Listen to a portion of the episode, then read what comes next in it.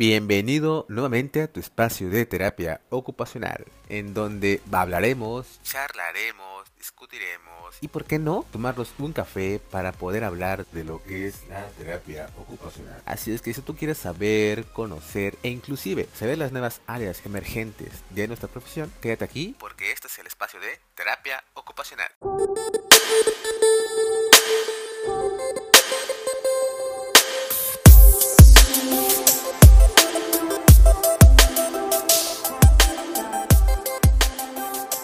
Hola, ¿qué tal? Y bienvenido a este espacio de terapia ocupacional. Hoy, este año, vamos a empezar con temáticas nuevas, con todas las ganas y con todas las energías para poder crear más podcasts hablando acerca de terapia ocupacional y las nuevas áreas. Y esta vez vamos a empezar a crear capítulos hablando acerca de lo que es la terapia de mano y cirugía de mano, cómo crear un excelente cuerpo y equipo para poder hablar acerca de todos los beneficios del estar trabajando en conjunto. Y hoy tenemos a un gran invitado, es un excelente profesional, su nombre es Dr. Juan Ramón Bonfil, él es el presidente de la Asociación Mexicana de Cirugía de Mano, además de ser coautor de un libro de cirugía mínimamente invasiva, y pues bueno, doctor, sea bienvenido a este espacio de terapia ocupacional. Y hoy vamos a hablar acerca de cirugía y terapia de mano en México. Doctor, bienvenido a este espacio de terapia ocupacional. Gracias Josué, a ti por la invitación. Es un gusto estar eh, aquí contigo compartiendo este espacio en, un foro de algo tan importante como es la terapia de la mano. Muy bien, Doc. Entonces, oiga, eh, cuéntenos un poco acerca de lo que es la asociación de mano para poder meternos exactamente qué es lo que hace un cirujano de mano, dónde es el cirujano de mano y cómo lo podemos encontrar. La Asociación Mexicana de Cirugía de la Mano fue creada en 1980 por ortopedistas y por cirujanos plásticos. Y eh, esto a raíz de que no había un órgano rector en donde pudieran agruparse o converger para reuniones o cualquier tipo de situación académica. Entonces, bueno, ha sido esta la función, una función académica prácticamente durante todos estos 42 años ha tenido sesiones mensuales eh, en diversos eh, foros, pero principalmente en la Asociación Mexicana de Cirugía Plástica o en el Colegio Mexicano de Ortopedia, y otra de las funciones es que tenemos campañas de cirugía extramuros que se han hecho a lo largo de todo este tiempo, eh, de cirugía gratuita en más de, 19 estados de la, de la República. Se ha repetido varias de ellas, son más de 150 campañas las que se han hecho. Entonces es un espacio académico asistencial para lo que sirve la eh, Asociación Mexicana de Cirugía de la Mano. Muy bien, Oiga, eh, pues bueno, mira, me hace un gusto estar aquí con usted. Platíqueme un poco acerca de su trayectoria de usted, ya como, como doctor, como cirujano de mano. ¿Cómo llega a ser cirujano y después cómo llega hasta hoy en día? Porque déjenme contarles que el doctor es coautor de un capítulo de un libro de terapia de mano. Bueno, no, cirugía de mano, perdón, cirugía de mano. Dejen corregir. De terapia de mano no hasta que escribas uno, ojalá por lo menos el prefacio. Claro, que sí, Pues bueno, eh, yo hice la especial de ortopedia, yo soy hijo del Hospital General de México, hice ortopedia en el Hospital General de México, después hice cirugía de mano en el servicio de cirugía plástica del Hospital General de México. Y posteriormente me fui después a un año a hacer mano traumática a España, a Madrid, con el doctor Carlos Irizarri y regresé a México y ya me quedé en el Hospital General como médico de base encargado del, área o del módulo de mano. Bueno, algún después enseñanza, algunas otras cosas, pero bueno, específicamente en ese entonces prácticamente todo lo que era la extremidad superior y poco a poco fuimos eh, recortando hasta quedarme únicamente con lo que es mano, bueno, miembro periférico y todo eso, digo nervio periférico, pero eh, el área de mano y muñeca. Y pues bueno, esa ha sido la, formación. Eh, he tratado de estar actualizado, eh, asistir a congresos internacionales. Este, y bueno, cuéntanos, bueno, perdón, interrumpa, cuéntanos acerca, acerca del libro, de esta parte del cómo, ¿Cómo fue la creación o cómo, cómo es que le invitaron? Cuéntame este chisme, a ver. Ah, ok. bueno, lo que está bien, ¿no? Lo que sucede es que, además de ser miembro de la Asociación Mexicana de Cirugía de la Mano, soy miembro de la, Sociedad, de la Sociedad Española de Cirugía de la Mano y de la Sociedad Colombiana de Cirugía de la Mano. Ok. Entonces, eh, esto me ha permitido estar en, en contacto y en constante eh, comunicación con colegas y el doctor eh, Ricardo Kemp de Brasil me invita en el 2016 como ponente eh, internacional a un congreso regional que hace Brasil es terriblemente grande, es muy muy grande como, como, como país. Entonces hacen congresos regionales, obvio hacen un congreso nacional, pero hacen congresos regionales eh, y me invita y de ahí surge una, amistad y un interés científico en hacer varias cosas. En el 2018 tuve la oportunidad de ser presidente del, Congreso Ibero Latinoamericano que realizamos aquí en, México, en la Riviera Maya, y eh, ahí votamos porque el siguiente Congreso fuera en Brasil, con el doctor Kemp como presidente. Entonces, en contacto muy estrecho junto con él y con el doctor Marcio Aita, eh, entonces también de Brasil. Tanto él como ellos dos como yo también eh, hemos asistido como ponentes, como profesores y como asistentes al curso de artroscopía de, se llama Madrid Wrist Course, que es, lo hace el doctor Pedro Delgado cada año en, en, Madrid. Entonces, te repito, hemos sido, hemos sido ponentes. Y entonces, de todas esas juntas como, como, como médicos, eh, en diversas entidades, lo que hemos conseguido, lo que decidimos en un momento determinado, fue eh, hacer un libro. Eh, un poco la pandemia nos mm, agarró todos en curva y dejamos un poco de lado, hicimos todo por Zoom, se, cambió todo la, manera presencial, pero sobre todo Marcio Aita siguió con la idea de hacer el libro. Entonces, en plena pandemia nos dijeron, bueno, escribe eh, un capítulo, eh, vamos a hacer. Y el, libro es de cirugía mínima invasiva, es de artroscopía y de cirugía mínima invasiva. A mí me tocó eh, llevar o, hacer lo que es este, fracturas de metacarpianos. Y nada más porque después íbamos a hacer de, falanges, pero por medio mínimo invasivo. Este es con implantes de, que van dentro del canal medular, que son los tornillos canaliculares, bueno, puede ser un, clavo, pero en este caso eran, eran, tornillos, entonces ese capítulo lo hicimos eh, junto con, dos colegas brasileños y dos mexicanos lo, lo, lo, hice, me tocó hacerlo, coordinarlo y, bueno, la verdad es que muy contentos porque ya salió la, en, físico la versión portuguesa y parece ser que este mismo año sale la versión en castellano. Perfecto, doctor. Pues felicidades, felicidades por todo lo que, lo que están logrando. Y cuéntame un poquito más, eh, ¿cómo ve la cirugía de mano en México? Esa es una pregunta muy complicada, Josué. Este, me, van a, me van a crucificar. ¿Cómo la veo? Yo la veo bien, pero no como quisiera verla. Primero, desafortunadamente es un gremio muy disperso en México. Eh, no somos tan, eh, tan unidos como en otros países. Yo veo a mis colegas de, Chile o de, Brasil que eh, se habla uno a otro, oye, préstame un caso de tal o cual, lo que presentas, y lo hacen, se lo presentan, y cuando están haciendo, presentando esto en algún capítulo, congreso, curso, lo que sea, webinar, lo que quieras, ah, este es un caso de tal doctor, pero se los quiero mostrar porque nos sirve para esto. Y esto no lo podemos hacer prácticamente nosotros. Ahora ya empezamos, ¿no? Hemos logrado eh, un grupo de, cirujanos y de amigos dentro de la asociación que esto empiece a, funcionar, pero creo que nos falta tener eh, más cohesión como gremio. Eh, tenemos a ser muy individualistas, tendemos a ser muy eh, muy yo, yo, yo, yo, y eso creo que no, no, es importante. Y la otra cosa que es terriblemente grave es que en muchos ámbitos, bueno, en muchas esferas, me refiero al país en general, no, no se le da oportunidad a los cirujanos jóvenes. Eh, rápidamente te cuento que en 2008 nos toman una foto, estaba yo como titular del capítulo de mano del Colegio de Ortopedia, y nos toman una foto y estábamos 6, 7 ponentes, ¿no?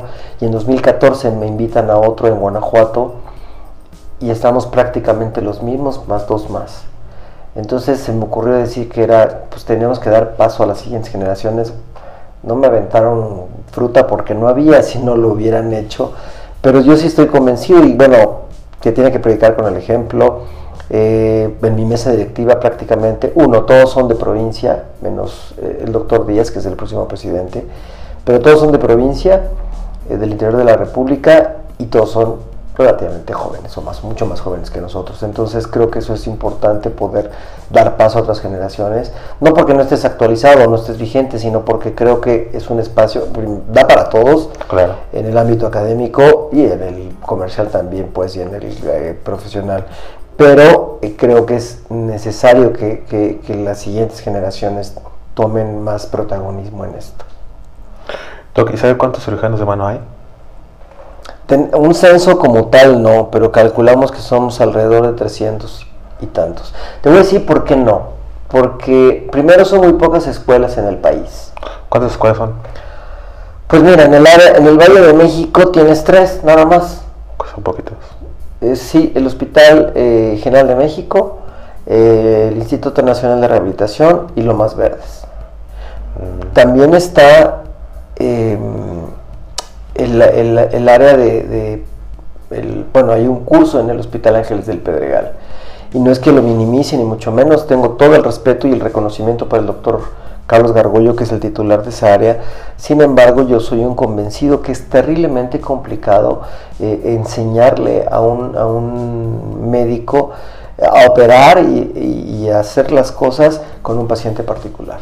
Creo que es terriblemente difícil hacerlo. Entonces es un curso de estar viendo y aprendiendo.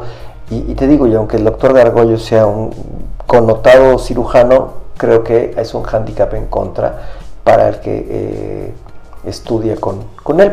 Ahí tiene alumnos muy, muy brillantes, pero creo que sí es, es más complejo. ¿no? Entonces, esas son las áreas aquí. Hay una, otra escuela en León, hay otra escuela en Puebla otra en Guadalajara, eh, Monterrey y como tal nada más. Porque hay otras que, se, que ven que el nervio, que microcirugía, que no sé qué, pero escuelas como mano al parecer son esas nada más de las que tienen un reconocimiento, ¿no? Entonces no tenemos esa capacidad de formar cirujanos y la otra cosa que es muy muy compleja pueden salir 50 egresados, no, son tantos, obvio, pero por año. Pero que se dediquen a la cirugía de mano, no. De esos 50 que te gusta, 5 son los que van a dedicar realmente a cirugía de mano. Y pues es complicado porque simplemente la tercera fractura más frecuente en el eh, músculo esquelético es la fractura de radio después de, tobillo y, cadera, ¿no? Entonces, tendría que haber mucho más movimiento, mucho más esto. Y, yo la mayoría de, las, de, mis charlas eh, empiezo diciendo, a la mano a todo el mundo le mete mano. Es muy cierto. Y eso es terrible. Y no es que uno tenga la verdad del de, conocimiento, ni mucho menos, no, no, en lo absoluto. Pero desafortunadamente yo recuerdo en, en mi entrenamiento, tanto mis rotaciones en trauma en el Seguro Social, como en mi, casa en el Hospital General que decían, ah, este, es un dedito, que lo haga este, el R1, o es un ganglión, que lo opere, ah, que opere en, curaciones con el R2. Y la verdad es que ahora se ve que son cosas mucho más complejas, o las mismas fracturas de radio, ¿no? Ah, es una fractura de radio, póngale un yesito. Y partimos de que había un concepto desde Coles que decía que aunque quedara deforme el antebrazo, como no era de eh, de carga, eh, una articulación de carga, no importaba que quedara chueco, nada más eh, alejado de la realidad. Primero, si es una articulación de carga y segundo, si queda chueco, es bastante complicado. Entonces, te digo, no se dedican realmente los, egresados de mano a, hacer mano. No sé, no, sé las, las cantidades de, o los porcentajes de la cirugía, pero eh, ves al ortopedista que en, su, en su papel donde le dé el alta, por ejemplo, dice ortopedista general o eh, especialista en columna, se te perdió un poco, ¿no? Pues es no es que plástico. claro, es que los cirujanos plásticos en México eran, bueno, a nivel mundial, ¿eh? o por lo menos en, en, en, América del Norte, eran los que tenían el manejo de esto. Eh, el padre de la cirugía de mano, dicen los americanos, es Sterling Bunnell él, era cirujano general. Y entonces decide, la, cirugía de la mano nace a, raíz de la Segunda Guerra Mundial, en que se veía que era una grande cantidad de recursos porque necesitabas un ortopedista, un plástico, un vascular, un neurocirujano que hiciera las reconstrucciones de todo esto. Entonces, ¿qué, hace Bonel? Eh, eh, la base para que se haga el estudio eh, con estos conocimientos, entonces el cirujano de mano debe tener conocimientos de ortopedia, de cirujano plástico, de vascular y de neurocirujano, ¿no? La capacidad de hacer microcirugía para poder reparar todas estas cosas. Actualmente la cirugía se basa en tres la cirugía de mano se basa en tres pilares que son la osteosíntesis, la microcirugía y la artroscopía, ¿no? Puedes hacerla que son las tres patitas que, que tiene, puede hacerla con dos, pero no, no igual. es como, es como esencial que, que, lo que, de lo que tiene que tener. Sí, yo creo que sí tienes que hacerlo y, y, los cirujanos plásticos, la mayoría, con todas excepciones, no lo hacen. Y no es que no, es que no, se, no, es que no se pueda hacer cirugía de manos si no sabes, por ejemplo, artroscopía, ¿no? Pero yo he escuchado a, a, en pláticas a algún cirujano plástico connotado decir, Cualquiera que haga una cirugía endoscópica para liberar un nervio mediano es que no es cirujano de mano. No es cierto. Eh, hace poco hice un endoscópico y lo abrí porque resultó que eh, encontré demasiado tejido sinovial y, y, bueno, había que abrirlo para ver que estuviera todo bien. Y tengo las fotos donde el ligamento está perfectamente cortado y sin ningún problema en el nervio, pero evidentemente al quitarle la sinovia de los tendones mejoró todo el, aspecto local. Pero creo que sí, no, no, no podemos satanizar que los plásticos no lo sepan. Mal haría yo, habiéndome eh, criado ahí, pues. Pero sí creo que, bueno, las mismas entidades eh, como asociaciones antes, de hecho hasta la UNAM para hacer cirugía de mano te pedía que fueras plástico, ortopedista o cirujano general.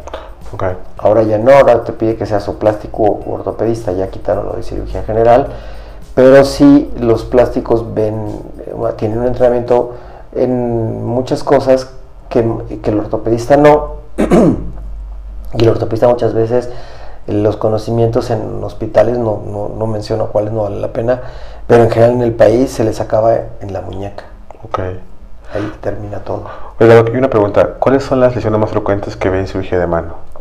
A lo largo de todo ese tiempo como cirujano, ¿cuál ha sido la más frecuente que puedes decir? Ah, pues fractura distal, eh, no sé, lesión de placa molar, túnel carpo, una epicondilitis, ¿cuál sería como, diría que aquí en México? Yo creo que los padecimientos más comunes son las fracturas de radio distal, eh, las tenosinovitis, las lesiones de nervio, ya sean compresivas o traumáticas, y en lo personal te diría que desafortunadamente las secuelas de... No, no podría yo decir que, la, que es em, eh, un problema de tipo este, de mala praxis, pero son... A mí, a mí yo, yo desearía que todos mis pacientes llegaran eh, sin tratamiento y la mitad de mis pacientes llegan ya tratados. Claro, porque creo que es lo que creo que es inclusive es complicado a veces saber que inclusive hay un especialista en mano. ¿No? Sí, sí, no, no, no somos tan conocidos. Mira, ahora una de las ventajas eh, de, las, de las redes y de la esta globalización y del conocimiento a la mano de cualquier persona es que se pueden enterar que existen cirujanos de mano, ¿no? Claro. Pero sí, lo que dices, bueno, van a un ortopedista y el orto me pasó algo puedo decir que hasta curioso el otro día. Llega un paciente y me dice, tengo este problema, ya fui con un cirujano de mano, pero no me gustó eh, la consulta, no, no, hicimos un buen clic Y después el ortopedista de la familia de toda la vida encontró otra cosa, quiero ver su opinión. Y que encontró, no, al final le digo, o sea, un poco como examen, ¿no? Ah, bueno, pues entonces ya me puse a ver, le dije, no, pues yo veo tal y tal y cual cosa, no sé qué tal. Tenía un problema de eh, la articulación trapecio metacarpiana y este, al final le digo, bueno, lo que tiene usted es este problema y tenía también un problema de nervio mediano. Dije, acompañado de esta otra situación, de, un, síndrome del carpo. Y entonces me dijo, no, doctor, es que el problema es que el ortopedista de la familia me dijo que había una osificación de dos quistes en mi, en mi pulgar. Entonces me pongo a ver la placa y dije, ching, no los vi, no. La veo y la veo y la veo. Y me dijo, y saca otra y me dice, mire, aquí están. Ah, le dije, eso que le, que le marcó se llaman huesos sesamoideos. Eso es algo natural, por eso no, no, no tienen nada, ahí están, ahí van. Y es una polea para los movimientos del pulgar. Punto. Ah. O sea, a ese grado tenemos de, deficiencia la educación en cuanto a la cirugía de la mano, ¿no? Una, un hueso que es normal, normal, apareció como algo, como una probable patología, ¿no? O sea, no lo digo en, detrimento del doctor, sino este, pues que sí falta un conocimiento de las cosas. Claro, yo creo que también igual la parte de terapia mano pasa, pasa muy, o es muy común, inclusive las oportunidades que he tenido de, ir a otros lugares. Eh, cuando empezamos a hablar de tratamientos, lo que a veces falta es la parte de conocimiento de las intervenciones de forma como tempranas y correctas.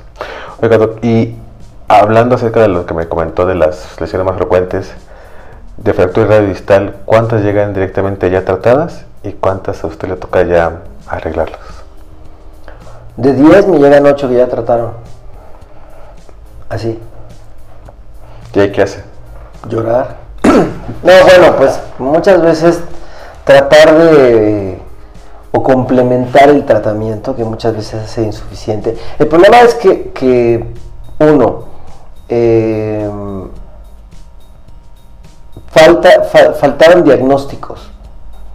Y lo que te digo, o lo que te repito de lo que decía, no es un radio, y hay, hay como no es de carga, no importa cómo quede, no, que tenga un poquito de problema articular. No, si, si tener una muñeca dolorosa es muy complicado, tú las eh, visto con tus pacientes, el, tratar un dolor de muñeca no es algo simple, ¿no? Entonces, em, creo que eso es algo que tiene uno que, tomar en consideración y que tratar de hacer. Hombre, yo estoy convencido que yo creo que ningún médico opera a alguien diciendo, lo voy a dejar mal. Claro, sí, sí, sí, 100%. Pero uno tiene que conocer sus límites, definitivamente. Y si algo no tienes o no crees tener la pericia, pues que lo haga otro que sí la tenga, para beneficio de tu paciente. Hombre, no tendrás una retribución económica, pero tu conciencia estará más tranquila y el paciente estará mejor. Eso es lo que, lo que considero. Y justo lo que decías, ¿no? Eh, encontrar quién te haga la, la, rehabilitación de un paciente mano es realmente complicado. Tiene toda razón. Y ya que se tocado el tema, Doc, ¿Cómo visto o cuál cree que es la importancia o la relevancia de, contar con la rehabilitación de mano? Yo creo que no es importante. No me das cara. Es fundamental. Okay. Es, es, o sea, sin eso no haces nada. Hombre, sí, la naturaleza es, es noble y si tienes un paciente con un túnel del carpo posoperado y no hiciste las, las, o hiciste las cosas de manera adecuada, se va a recuperar. Se va a recuperar solo. Pero si tú lo mandas a una rehabilitación, se va a recuperar mejor y más rápido. Entonces, eh, tienes la obligación, creo yo, de complementar el tratamiento. Igual, aunque hayas puesto una férula o un yeso para una fractura de mano o, de muñeca, eh, que se rehabilite.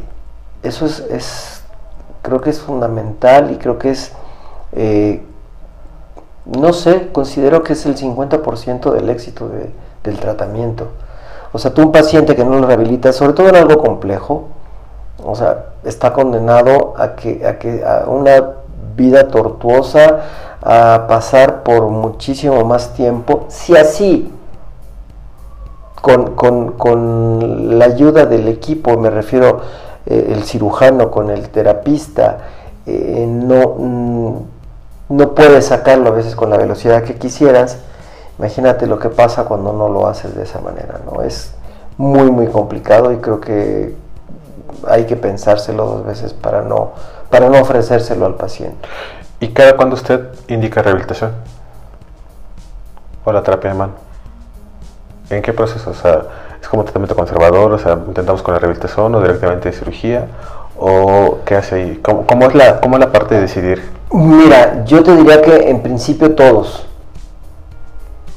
¿Y por qué digo en principio? Em, porque, bueno, cada, después de muchos años te vas formando un criterio médico y un, criterio quirúrgico y tu forma de tratar, ¿no? Como dicen, cada quien tiene su manera de matar pulgas, sí, sí es cierto.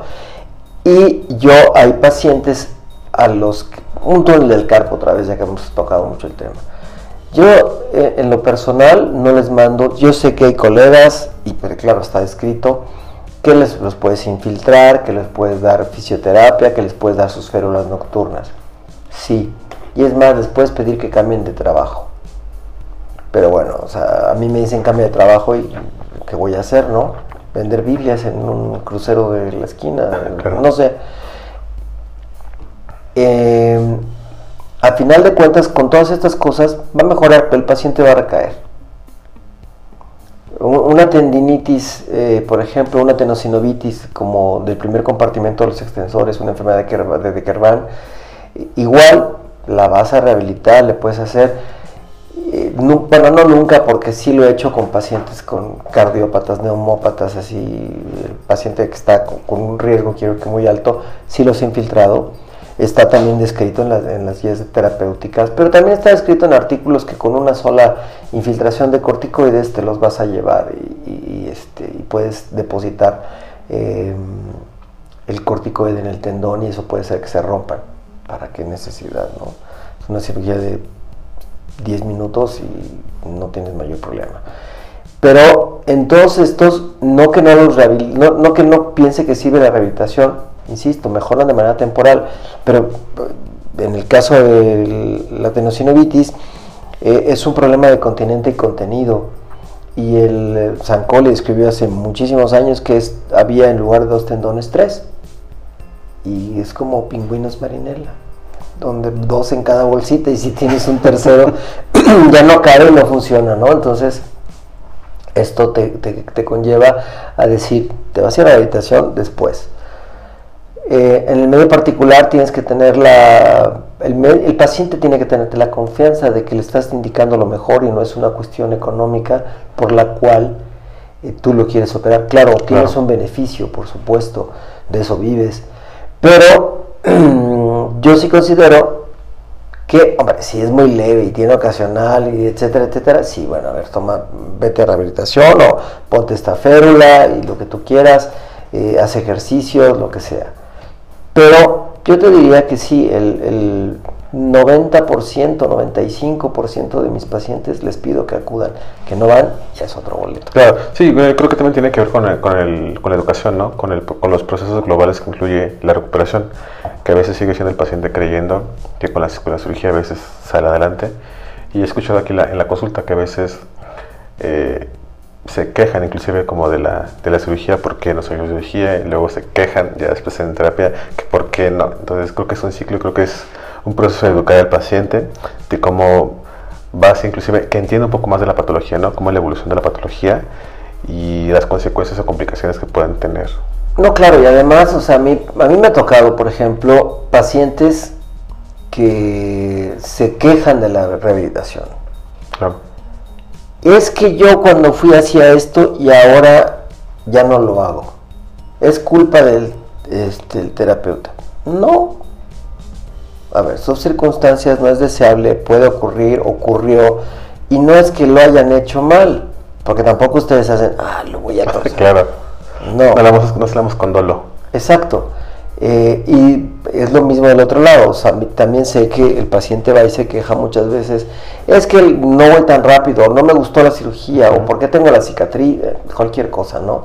Entonces, yo creo que ahí algo que es muy importante es la comunicación en que hay en cuanto al, em, el médico con, el licenciado en terapia.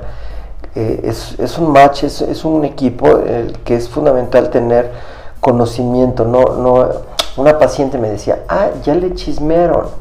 No, no es que me chismen, estamos al pendiente de ver la evolución. Claro. Sí, o sea, eh, qué tanto mejora, qué tanto no mejora. Y, o sea, a ver, la cirugía y la fisioterapia no son magia.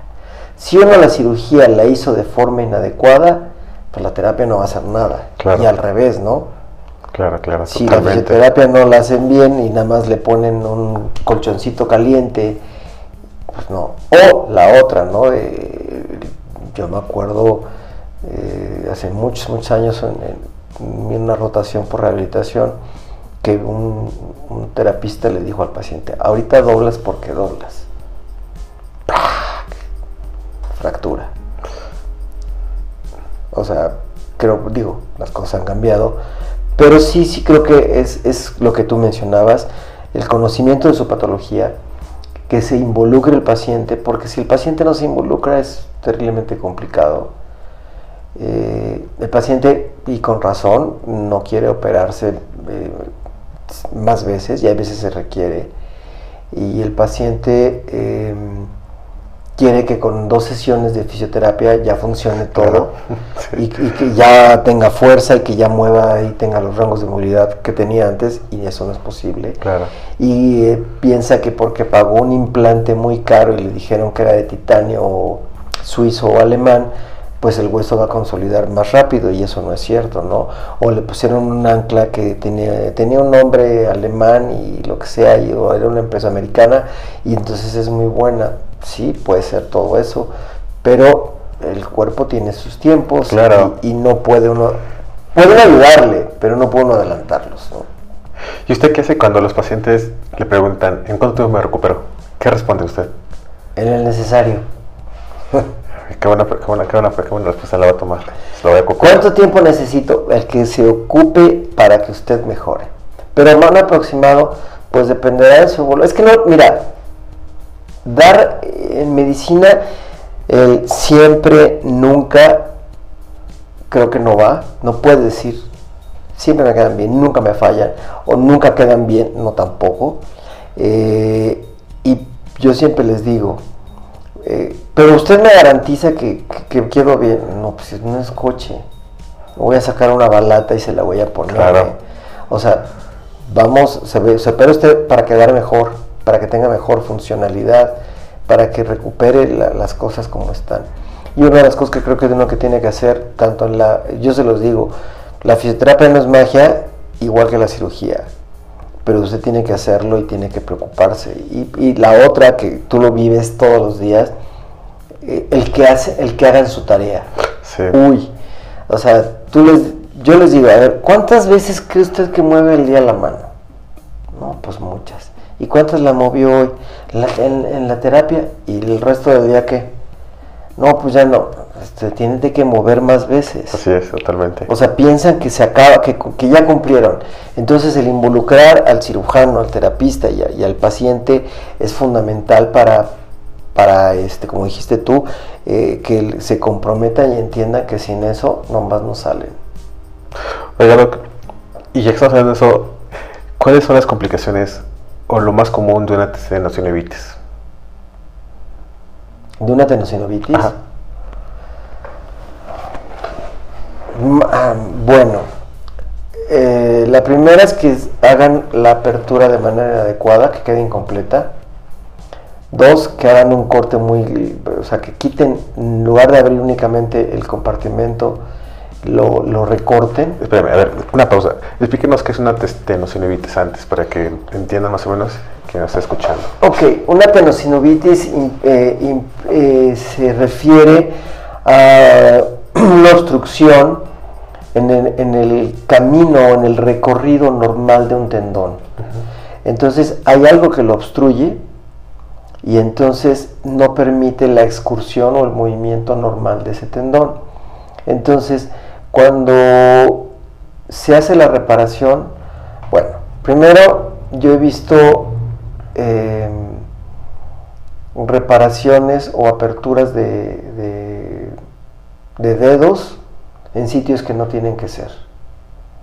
En, lo que se llama el dedo en gatillo, que es por una eh, compresión hacia el, hacia el, tendón flexor, eh, normalmente duele la articulación interfalángica, la, la, que está más cerca de la mano, y, duele porque el, el, aparato extensor trata de, de vencer el, la oponencia del flexor, ese, ese, tope.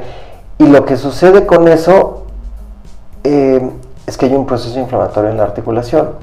Bueno, he visto ortopedistas que han abierto esa articulación para componer eso.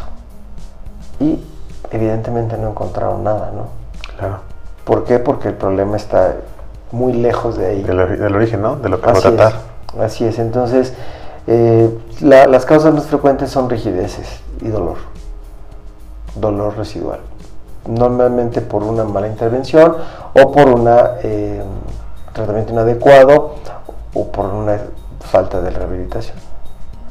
Okay. ¿Y lesiones de nervio? La principal causa es la paciencia del paciente.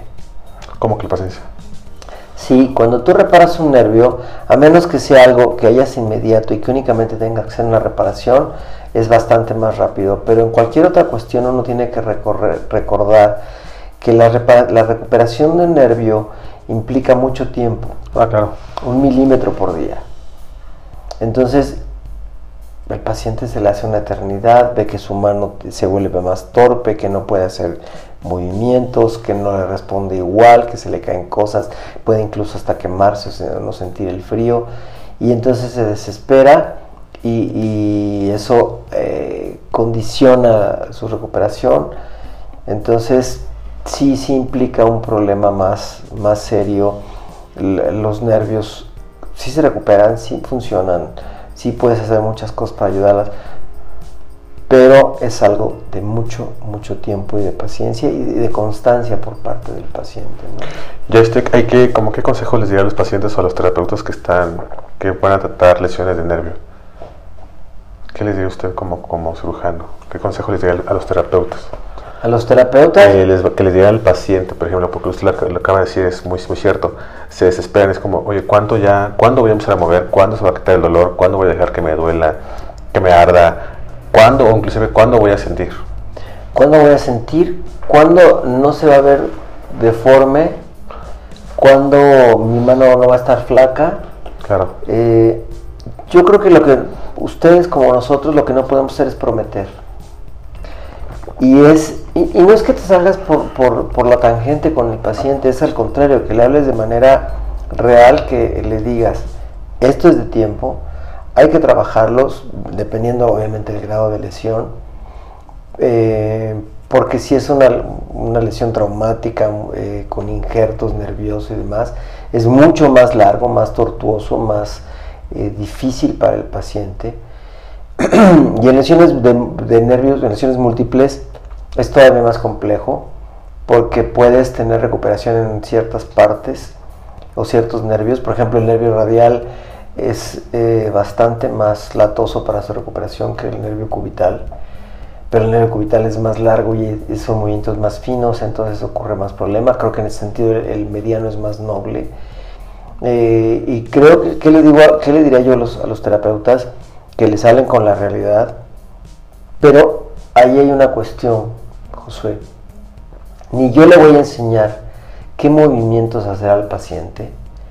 Eh, eh, una de las cosas que el paciente te dice muchas veces, ¿le puedo indicar qué tipo de terapia? No, esa ah, no, ya, claro, sí, sí, sí. Esa no es mi chamba. Claro, claro.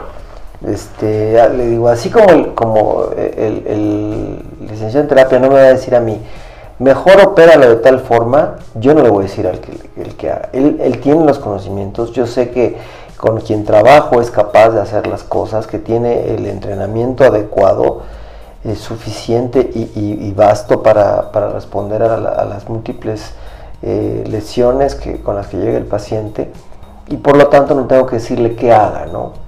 Ojo, sí puedo decirle que no haga. Claro, sí, claro. Oye, ¿sabes qué? Son tiene lesiones de nervios, lesiones de tendones, lesión de cubierta cutánea y fractura. Vete con mucho tiento, no me lo forces o no, o no hagas algo de cuestiones. yo creo que eso es lo importante, ¿no? Es la, lo que sea, la comunicación. claro. Porque cada uno es experto en su área, nosotros no somos expertos en cirugía, ustedes sabrán lo que han hecho, y eso al nosotros decirnos nos ayuda para saber es la intervención. A, lo que voy es, es, es, esto, yo procuro... Em, bueno, no procuro, no procuro hablar qué es lo que, lo que tienen que, qué es lo que hice y lo que eh, no hago es lo que dice el paciente. Que le puede poner que me haga o él ya sabe, no, ellos ya saben. Y la otra es que los terapeutas no, no hagan lo mismo, ¿no? Yo creo que la cirugía no fue suficiente, yo creo que la cirugía le faltó, yo creo que la cirugía esta no era la adecuada híjole, otra vez, uno no opera por, por hacer un mal y otra, eh, uno eh, pone los conocimientos eh, precisos para poder adaptar a cada paciente esto, ¿no? No hay recetas de cocina. Si bien tienes protocolos claros para muchos padecimientos, no a todos los pacientes les puedes hacer lo mismo. Claro, así es. Perfecto. Bueno, y ahora regresando igual y, y me pregunta, entonces, ¿usted qué opina de la terapia de mano? ¿Es importante o no es importante? Ya te dije que no es importante, es fundamental, es básica, sin esa no, no, no, no, no, no la libre el paciente, ni tú como médico, porque al final es un equipo y tú estás recomendando algo, ve a ver a tal persona, ve a ver al terapista y eso te va a permitir recuperarte. Y si no va, lo vas a ver. Y si el paciente no se compromete, pues también lo vas a ver. Y lo es muy simple como tomar el teléfono y preguntar, oigan, ¿cómo está funcionando? ¿Qué está haciendo? No, pues no viene, viene de forma inadecuada, viene cada que puede, no hace la terapia, no hace su tarea. Yo creo que, y, me alejo fuera de cualquier asunto, por ejemplo, tipo legal, ¿no? De que, ah, mira, este es un récord. No, no, no, no. Simplemente para que le digas, a tu paciente, no hiciste, no hiciste las cosas que tenías que hacer. Entonces, aquí están las consecuencias de no haberlo hecho. Claro. ¿No? Eh, entonces, creo que eh, es, una, es una cuestión de confianza en tu equipo o como equipo y una confianza con tu paciente y, que te digan las cosas. Porque a mí, yo prefiero cuando me dicen, la verdad es que no he ido y me fui tal cosa y no sé qué bueno, pues recuerdo a una paciente médico, este, cirujana, que lo operó en quinto metacarpiano y la mandé a rehabilitación y primero decidió irse de, pues no luna de miel, pero viaje de pareja, no sé cuántos días, y luego acudió de manera inconstante a la terapia, muy pocas veces, y me encontré al, eh, me fueron a ver después a llevarme un presente ah muy muy bien que no sé qué tanto este pero bueno no fueron fue nada más el, el, novio o cirujano también y todo vaya perfecto me lo encuentro meses después que tal mm, pues quedó con problema le dije bueno si no tiene un arco de movilidad completa supongo sí como sabe porque nunca me pelaron, ni pelaron la rehabilitación, ni nada. Pero está contenta, ¿eh? Entonces, un poco te quedas tú pensando, ¿para qué te operaste, no? Claro, claro. Porque te operaste para... Porque movilidad. En este caso se lo dije, si te quedas así, puedes quedarte, pero vas a tener restricción. Si te operas, vas a tener movimiento completo. Claro. Pero ya, si no te hacen caso y, no se comprometen ellos, con ellos mismos, ya tampoco no es este, no son tus hijos, son tus pacientes. Sí, sí, claro, claro, claro. ¿Y qué cree que le falta a terapia, a terapia de mano en México? Más terapistas. Sí, sí, Uno, más terapistas. Dos, em, creo que también, igual que los cirujanos, más cohesión. Sí. Que porque cada quien está por su lado y demás. Eh, y yo creo que difusión, porque a, mí me llama la atención, lo mismo que lo que te pasa a ti, de que hay un cirujano de mano, este, pero o sea, él se dedica solo, o ella se dedica solo a mano, Sí, sí, la licenciada se dedica a eso, o el licenciado se dedica a eso. Ah, no sabía. Es que como cuando vi que era terapia ocupacional, yo pensé que era así como, este... De jugar. Uno, si algo lúdico, y dos, como, como para ciertos oficios, y como pues yo soy abogado y no hago cosas con las manos. Pero sí, sí haces muchas cosas con las manos, pero no te das cuenta, ¿no? No, Claro. no, no las intuyes. Entonces, como que no les llama, no, no les queda claro. Pero creo que sí, y, y, eh, creo que eh, a la Asociación de, de Terapia en Mano tener una mayor presencia difusión para que los conozcan, para que más terapeutas, eh, tanto licenciados como técnicos también, ¿por qué no?, se acerquen a, este, aprender cómo hacer las cosas. Yo muchas veces, eh, seguramente te puede pasar algo similar. A mí me hablan para, para hacer cirugías, cirujanos amigos ortopódicos, no, ni algunos, ni, usted me dijeron que tuvo, que usted, que no sé qué, voy a operar, ¿no? Y dos, tres veces vas y lo haces otra vez. Y dejan de hablarte. Y entonces intuyes que lo van a hacer. Y sí, y te enteras de Cada ellos cosa. porque luego te hablan porque tienen una complicación. O te llega alguien operado por ellos, ¿no? Entonces, yo creo que no es uno dueño de- de- del conocimiento, yo creo que hay que compartirlo y hay que enseñarlo, pero sí eh, no puede uno ser tan presuntuoso de que ya tomé un curso de esto y ahora lo voy a hacer, ¿no? Y ahora ya soy tal cosa, ¿no? Terapista o cirujano, cualquiera de las dos. Pero sí, sí creo que falta, falta difusión, que los conozcan y que se formen más. Sí, se en México, acá en México no hay una formación como tal, en forma y en serio, sino tienes que leer mucho de- del país a veces para tener que formarte como, como terapeuta de mano. Y creo que también otra a veces, y bueno, creo que si tuve la oportunidad fue haberlo conocido a usted, inclusive que más cirujanos tengan la apertura para inclusive para que conozcan que hay terapeutas de mano y este pues bueno, y que nos derivan a los pacientes.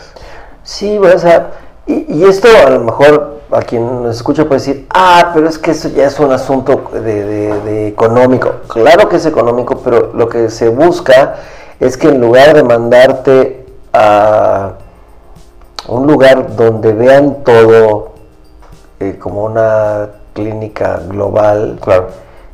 eh, como por ejemplo la que está en el World Trade Center, no decimos nombres, hay varias, pero bueno, este, ahí no hay un terapeuta de mano, y ahí ven todo, Claro. ¿no? Y este, y la recuperación es igual, o sea, mejor, o sea, porque nadie, si a alguien le duele o tiene un problema de visión, va con el oftalmólogo, Claro. Sí, no, no, no va con un, con un este, médico general a que le ponga este, o le, le opere una catarata. Claro. Entonces, ¿por qué si vas al oftalmólogo cuando tienes un problema de ojos, no vas con, un- con un... Claro, este, yo de mano, igual cirujano? cirujano y terapeuta de mano. Claro, o sea, y para que funcione. pues, en el caso del ejemplo del oftalmólogo sería después que fuera con el optometrista, por ejemplo, ¿no? Claro, claro, claro. De los eh, lentes, los como tal. lentes, ¿no? Pero creo que este es, es una cuestión de educación. En todos sentidos. Eh, Los terapeutas, te, te insisto, ah, tome un curso, ah, con eso. No, creo que tienen que adentrarse más y saber que hay bla, bla, bla, una serie de cuestiones que evidentemente las conoces mil veces mejor tú que yo. Pero este sí considero que, que se, se requiere más. Más terapeutas. Sí. Sí, también coincido con eso.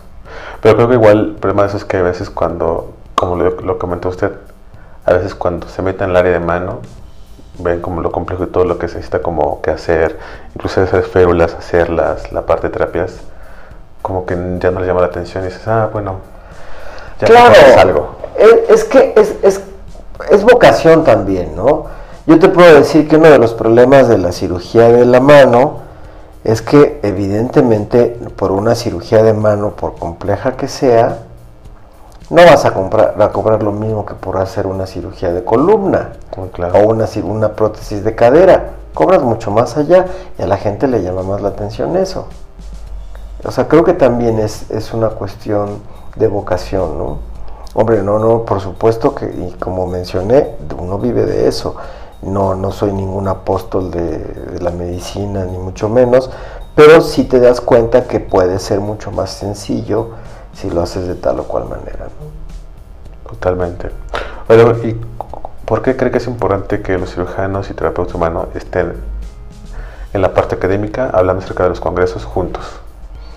Mira, casualmente tenemos ahora un evento conmemorativo de, de la, de la este, Asociación Mexicana de Cirugía de la Mano el mes que entra, bueno, el mes de febrero. Y eh, tenemos por primera vez un módulo ya de, de fisioterapia. Porque es, porque es básico, porque sin esto no vamos a tener la oportunidad de llevar a cabo una eh, complementar las cosas, ¿no?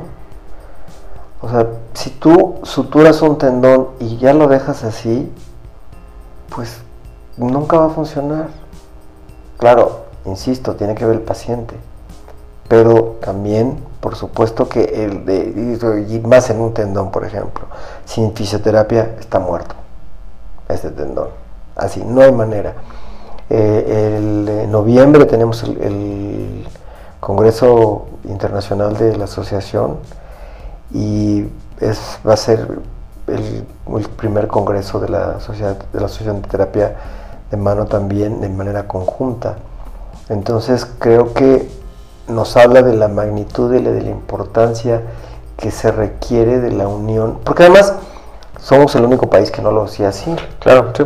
Como usted comentaba, Brasil lo hacen casi siempre y siempre tanto cirujanos Claro. y, terapeutas están full y creo que hacen no sé cuántos al año. Hacen jornadas, encuentros, hacen un montón, todos juntos siempre. Sí, sí, sí, sí, por supuesto. Eh, ahora con la pandemia, este, con los webinars, eh, pudimos hacer algunas sesiones de, de, de estos, de estos este, webinarios con el área de fisioterapia, con una gran respuesta eh, y con gran interés. Claro, o sea, llegó un momento en que se saturó todo el mundo de tener que estar frente a la computadora Claro. aprendiendo, ¿no?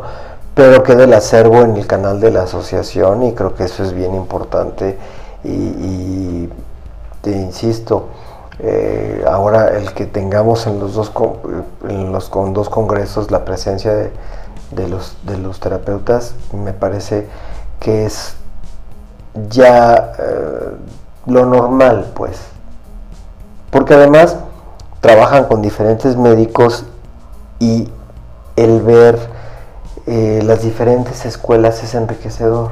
Claro. Ah, pues es que el cirujano lo hace de esto. Y es que además yo, como él lo hace así, yo lo yo trabajo de esta manera, ¿no? Ah, no, pues acá lo hacemos de forma diferente y, y- y aprendes. No, no se trata de una competencia, no es de, como dicen eh, coloquialmente, de, de qué cuero salen más correas. No, justo no es eso, es, mira, nosotros lo hacemos así, nosotros lo hacemos así. Entonces eso a todos nos sirve, a todos, a todos, a todos, ¿no? Entonces creo que es, es importante su- eh, subirse a, a ese barco y caminar de manera eh, conjunta. Es fundamental. Y creo que también eso también da a pie a que más terapeutas, inclusive más médicos, tanto las nuevas generaciones, conozcan que existe esta área y pues, bueno, después puedan empezar a especializarse. Claro.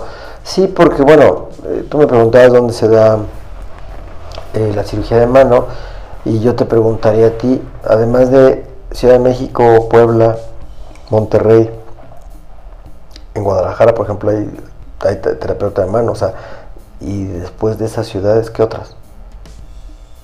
Ninguna más. Eso es terrible.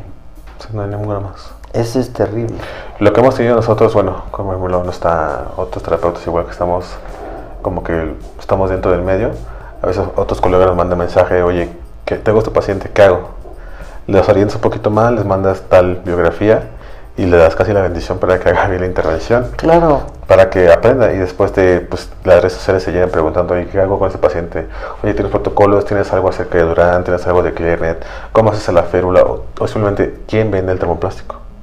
o o cómo hacerlo. Entonces es cuando les empiezas como a, a ir un poco, ¿no? Pero sí, no hay, no hay, una, no hay muchos terapeutas, o sea, bien, bien, bien en México, lo vemos, somos como alrededor como de 10, pero bien que estamos trabajando, somos 5, que estamos dentro de la mesa, y de ahí en fuera, pues de ahí en fuera son como aficionados que de repente tienen otro que paciente de mano, y ya, o sea, la parte de mano en México sí está muy... Empezando. Exactamente. Está en pañales, y bueno, qué bueno, tienen ustedes la oportunidad de hacerla crecer, y para también para nosotros es eh, una oportunidad de, de, manera indirecta ser copartícipe de ese crecimiento, pero ustedes tienen la gran responsabilidad de que esto crezca y de que esto permee y que esto permita el que más gente tenga conocimiento y sobre todo redunde en que los pacientes estén mejor tratados. Claro.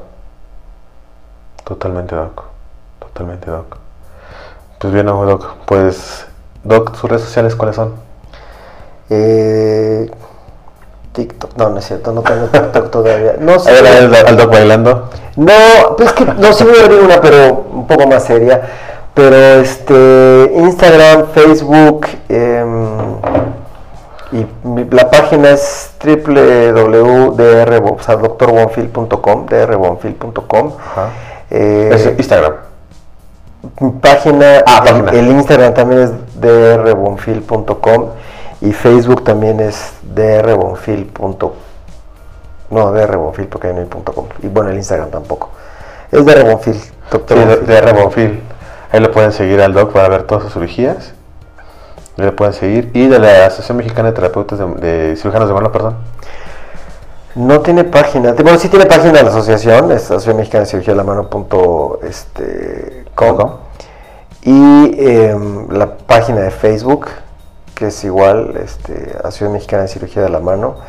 Y tenemos también el canal de YouTube. El canal de YouTube, que es el canal de la Asociación Mexicana de Cirugía de la Mano. Ahí les, si les decís como comercial, suscríbanse. Sí, sí, sí, porque aparte es, denle siempre presentar, las campanitas. Y es porque siempre están presentando casos, tanto de, de cirugía, y como comentaba el doc, también a veces ya empezamos a platicar nosotros de rehabilitación hablar acerca de temas y bueno, empezamos a, que esto vaya a funcionar más para compartir más casos y que esto vaya creciendo más, tanto la parte de terapia de mano, de que también se conozca el, el que hacer, que es lo que podemos hacer terapeutas y, cirujanos en conjunto. Pues Doc, eh, le agradezco muchísimo por su tiempo. Al contrario, José, muchísimas gracias, un gusto. Gracias, Doc. Pues chicos, gracias a todos que están escuchando.